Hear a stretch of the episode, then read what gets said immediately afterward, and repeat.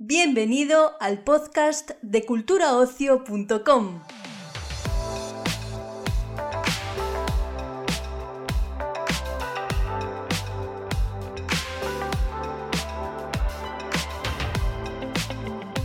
Te presentamos una nueva edición del podcast de Cultura Ocio, el portal de cine, televisión, música y ocio en general de Europa Press. En esta ocasión te traemos una entrevista que hemos rescatado de nuestro podcast Cultura en Andaluz con la poeta andaluza María Alcantarilla. Nuestra compañera Esther Falero se ha reunido con esta autora con motivo del lanzamiento de su último libro El cielo de abajo, la escritura del cuerpo en 13 poetas hispanoamericanas, y no solo eso, sino que gracias a la Fundación José Manuel Lara sortearemos un ejemplar entre todos nuestros oyentes. Te recomendamos escuchar el último episodio de Cultura en Andaluz publicado hoy mismo para conocer todos los detalles de este sorteo y suscribirte a dicho podcast para estar al tanto de toda la actualidad de la cultura andaluza. Bienvenida, ¿qué tal? Buenos días. Gracias. Eh, ante todo, María, bienvenida a esta primera entrevista de nuestro podcast Cultura en Andaluz para presentar tu antología El cielo de abajo, la escritura del cuerpo en 13 poetas hispanoamericanas. Muchas gracias. quería, bueno, lo primero que quería preguntarte era eh, por qué autoras hispanoamericanas y por qué estas autoras, ¿no? En cierta medida poco conocidas, o no sé si se puede decir que olvidadas, pero por lo menos poco conocidas, ¿no? Como pueden ser, bueno, pues la panameña Diana Morán, la mexicana Esther Seligson, la venezolana Hanni Osot, son nombres desconocidos, ¿no? Para, para, para la mayoría de los lectores. Sí, a mí Hispanoamérica siempre me ha interesado, tanto poética como es el caso, como narrativamente, por diferentes motivos. Eh, primero por la manera en la que ellas y ellos vuelcan su imaginario en los textos, a mí me parece de forma mucho más orgánica y, viva y cercana a una línea de pensamiento que zigzaguea que a una sencilla línea recta como, como habitualmente hacemos por esta parte del mundo.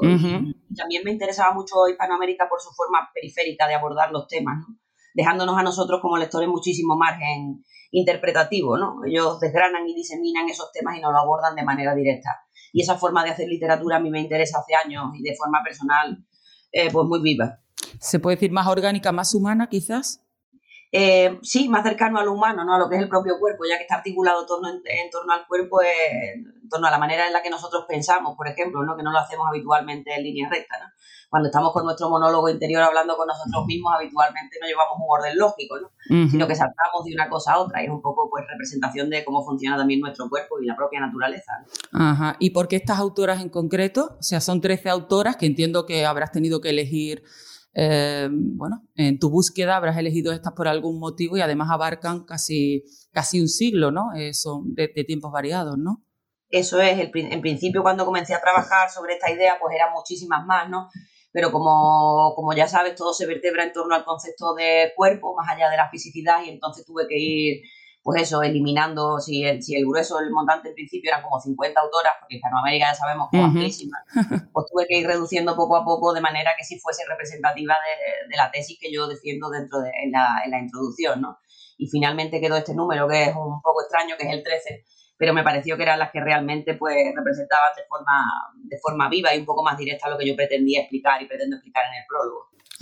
Entiendo que sería entonces una tarea complicada, una tarea difícil, ¿no? Si al principio tenías mm, muchas autoras y tuviste que quedarte con esas 13, ¿no? Por decirlo de alguna manera. es una tarea complicada sobre todo por, el acceso a sus obras, ¿no? Porque aquí, bueno, sí, sí podemos y, y, hay muchas mujeres ya que se van editando, pero, pero acceder a, la, a, una obra, a la obra de cada una de ellas de forma un poco más amplia, ¿no? No quedarnos con, con un par de poemas, tres ha sido difícil porque muchas de ellas ni siquiera tienen ediciones que, a las que se pueda acceder, ni comprar, ni, revisitar. He tenido que moverme por universidades de, de allí, de Hispanoamérica, por librerías de viejos, no ediciones descatalogadas y ha sido un trabajo un poco tedioso, pero a la vez gustoso, ¿no? Como de descubrimiento de tesoros. O sea, te ha servido también a ti personalmente, ¿no? Aparte de ofrecer esta, esta nueva antología al público, ¿no? A mí me ha servido mucho desde mi visión, primero como poeta y después como mujer, ¿no? Por la, por, precisamente por esa visión que para mi gusto tan novedosa presentan mujeres como que, en principio tienen poco que ver con nosotros, ¿no? Porque se enmarcan dentro de principios de siglo. Sí. sin embargo, tienen un discurso que es absolutamente actual, ¿no? Y entonces me han enseñado muchísimas cosas. ¿Y qué, qué destacarías, María, de, no sé, de todas a lo mejor, pero alguna de ellas que destacarías? yo de casi todas de ellas, por no hacer ninguna comparativa, destaco la libertad, ¿no? a veces aquí no nos permitimos. La libertad temática, la libertad formal, eh, la manera de enfrentarse a sus propios miedos sin demasiados eh, tabúes, ¿no? Como utilizamos también aquí, al menos en España, su, la manera de manejar su propia libertad y, su, y volcar su identidad, ¿no? Eh, tan femenina. A mí eso es lo que me ha sorprendido de forma más viva. Es decir, me, me ha enseñado muchísimas cosas a mí también, ¿no? A desvestirme en cierta manera en las cosas que hago y a no tener tantos miedos como arrastramos. O sea, que son mujeres, las ha elegido también por su valentía, no son mujeres valientes por la época. A mí no, sé si ellas eran conscientes, pero a mí de su valentía, ¿no? Exacto. Exacto. Y, y, el, y, el, y, el, hecho de que el tema que vehicula la antología sea el cuerpo, em, ¿qué quieres? ¿Que el cuerpo se entienda, no lo sé, se entienda de otra manera, como lo podemos entender? Son mujeres, ¿no? Y el cuerpo en fin, el cuerpo femenino también, ¿no? Es como... Sí, normalmente aquí en, eh, bueno, en casi todo el mundo a la mujer pues se tiende a cosificarla, ¿no? A través exacto, de, de, exacto, de la sexualidad, de la belleza, de... Bueno, y tenemos el lastre, ¿no? De la edad, de la, de la forma física, ¿no? Y a mí me interesaba dar un paso más allá a, a, través de este vehículo que es nuestro primer canal de comunicación, el cuerpo, y entenderlo como algo más allá que va de lo, del, más allá de, la, de, lo, de lo físico, no de la apariencia, sino el cuerpo como, como canal de comunicación primero entre lo que sentimos y lo que, y lo que expresamos a través de él, ¿no? Y después como un conducto realmente, es decir, en el cuerpo es casi como una memoria biológica de lo que vamos experimentando, ¿no? También. un sencillo arañazo hasta, pues no sé, diferentes enfermedades y tenemos al cuerpo excesivamente reducido con, lo importante que es para mi gusto, ¿no? El tenerlo un poco más en cuenta, que es nuestro vehículo. Ajá. Acompañas también al libro con fotografías tuyas, en tu otra faceta también de fotógrafa. Eh, ¿Cómo llegas a estas imágenes? Em, pues mira, en primer lugar le agradezco infinito que, la editorial me permitiese meter este cuadernillo porque yo habitualmente trabajo mucho con, imágenes, ¿no? Y la poesía, o yo entiendo la poesía como una concatenación de imágenes, ¿no? Y me interesa abrir puertas también interpretativas al lector de manera que uno un lector poco avezado que no haya leído mucha poesía pueda también entrar en el imaginario de estas mujeres a través de la imagen, ¿no? Ya que estamos en una cultura tan visual, pues yo facilito un poco también la entrada en este libro. Y después también es importante reseñar que no es que no hay una relación directa entre todas las poetas, aunque sean 13 imágenes y el cuadernillo que aparece, sino que más bien responde a un coloquio entre todas, ¿no? A lo que yo he extraído, a lo que yo he aprendido de, de la lectura de, de, su obra, un poco sintetizada en una imagen abierta a diferentes interpretaciones, es decir, porque no hay ninguna interpretación de imagen cerrada.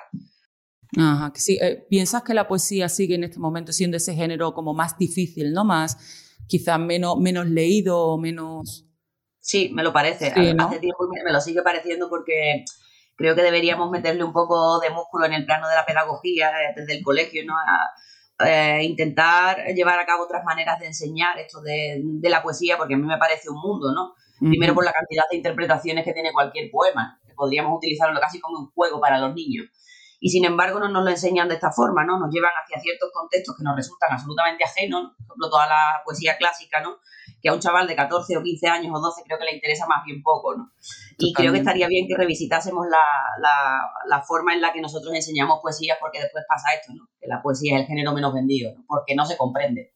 ¿Y por qué crees que pasa esto? Es decir, esto es una reivindicación, no de ahora, es una reivindicación constante, ¿no? También por parte de, los propios poetas, ¿no?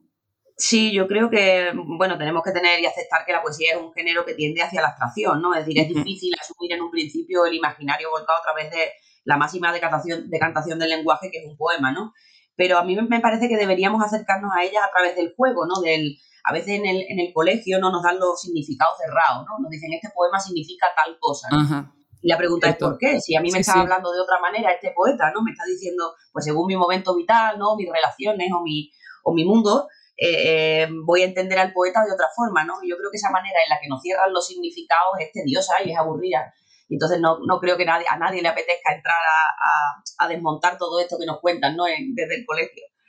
Y, yo creo que estaría bien eso, el dejar que un poco se, interprete libremente y se navegue por, por los mundos de, de cualquier mujer o hombre que hace poesía, porque me parece que, es un juego muy bonito, el, intentar desentrañar ¿no? y vernos reflejados en esos poemas. Ajá, y precisamente en este contexto, ¿cómo, ¿cómo recomendarías acercarte a esta antología? ¿Cómo le recomendarías al lector ¿no? que se aproximase? Pues mira, yo le, le, animaría primero porque se va a encontrar con una forma de hacer poesía que seguramente le va a resultar eh, diferente a lo que nosotros hemos leído habitualmente. Es mucho más, eh, atiende mucho, por ejemplo, mucho más a los sonidos, ¿no? A la cadencia oracional. Como el flautista de Amelie, no, nos lleva. No entiendo exactamente qué me está queriendo decir, pero sonoramente me lleva. Y porque después hay muchos imaginarios diferentes y podemos entender un poco también toda la cultura hispanoamericana a través de, diferentes microhistorias, ¿no? Algunas de ellas además son muy narrativas, ¿no? como, como por ejemplo la, bueno, muchas de ellas son muy narrativas, no quiero señalar a ninguna. Es decir, que no se van a encontrar grandes dificultades en, en alguna de estas poetas y yo animo vivamente a que además jueguen con el cuadernillo de fotografías y con los textos que hay dentro a entender de otra manera las propuestas estilísticas de estas mujeres. Ajá. Y mm, quería preguntarte también, María, de la actualidad que te preocupa, ¿cómo expresarías em, a través de la poesía todo lo que nos rodea? ¿no? Estamos llevamos un año bastante difícil eh, con la pandemia. Eh, no sé qué te, qué te, cómo, cómo expresarías todo lo que está, todo lo que está pasando pues a mí me preocupa, mm, más allá un poco del, del, que evidentemente todos estamos en ellos, ¿no? En esta pandemia, lo que me preocupa es la indolencia a la que estamos tendiendo, ¿no? El hecho de volvernos un poco anempáticos, ¿no? Por esta cerrazón y estos miedos, ¿no? Que, bueno, que nos llegan de, de todos sitios, ¿no? Eh, vivimos, hemos vivido un año, el año del miedo, ¿no? Y, pero yo creo que no nos, no nos debemos dejar llevar por esa, por esa emoción que además es tan poderosa, ¿no? Mucho más poderosa que la alegría.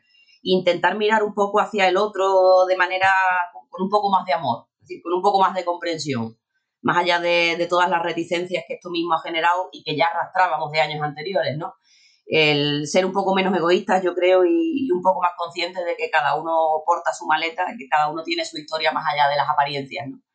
Eh, intentar querernos de una forma, de una forma un poco más infantil y más limpia. Ajá. ¿Y tú crees que esta, esta situación nos va a hacer, bueno, al principio de la pandemia yo creo que todo el mundo pensaba que esto nos iba a hacer mirar, em, mirar la realidad de otra manera, ¿no? comportarnos de otra forma. ¿Tú crees que realmente eso, ese milagro, por decirlo de alguna manera, se va, va, va, a pasar, va, va a tener lugar? Yo en principio también lo creía, como estás diciendo, creo que todos pasamos por ahí, ¿no? De aquí vamos a salir mejores. Sí, sí. Y no quiero ser catastrofista, eh, yo creo que si hay un grupo es pequeñito y los grupos pequeñitos hacen poco ruido, de personas que se han hecho mucho más conscientes, por ejemplo, en sus hábitos, no en sus maneras de relacionarse, en ser un poco más conscientes del entorno, ¿no? Del entorno desde natural hasta el familiar. Creo que sí hay gente que ha aprendido mucho de, de esta pandemia y de esta, de esta, este guantazo con la mano abierta que nos han dado. Eh, evidentemente son poquitos, yo creo que son poquitos, pero no por eso es menos llamativo el hecho de que hayamos hecho un cambio de, conciencia, ¿no? La mayoría, evidentemente, es muy difícil que de repente cambie una conciencia nacional o mundial, ¿no? Pero yo me quedo con esos pequeños grupos que sí están, yo creo, operando cambios internos, intentando construir un mundo un poco más hermoso. Ajá, muy bien. Bueno, María, pues te pediría para, para acabar esta charla que nos leyeses uno de los poemas de El cielo de abajo, que es una antología editada por la Fundación José Manuel Lara eh, dentro de su colección Vandalia, que no lo, no lo he comentado antes tampoco. Entonces, bueno, no sé, nos gustaría escuchar escucharte, ¿no? Con recitarnos uno de, la, pues mira, de los te parece bien, un poema que es cortito de la venezolana Annie Osot, que abre la antología y que se llama Melancolía de un sabio. Perfecto.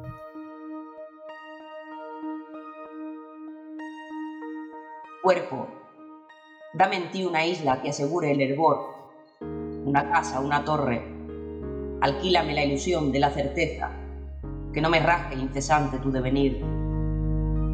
Cuerpo, instálame en ti, no como imprecisa fuga. Dame la precisión de un contorno, el rostro único, el egoísmo que ata a un rostro, lo opuesto a la embriaguez, la sólida pregunta, la mentira, el matrimonio.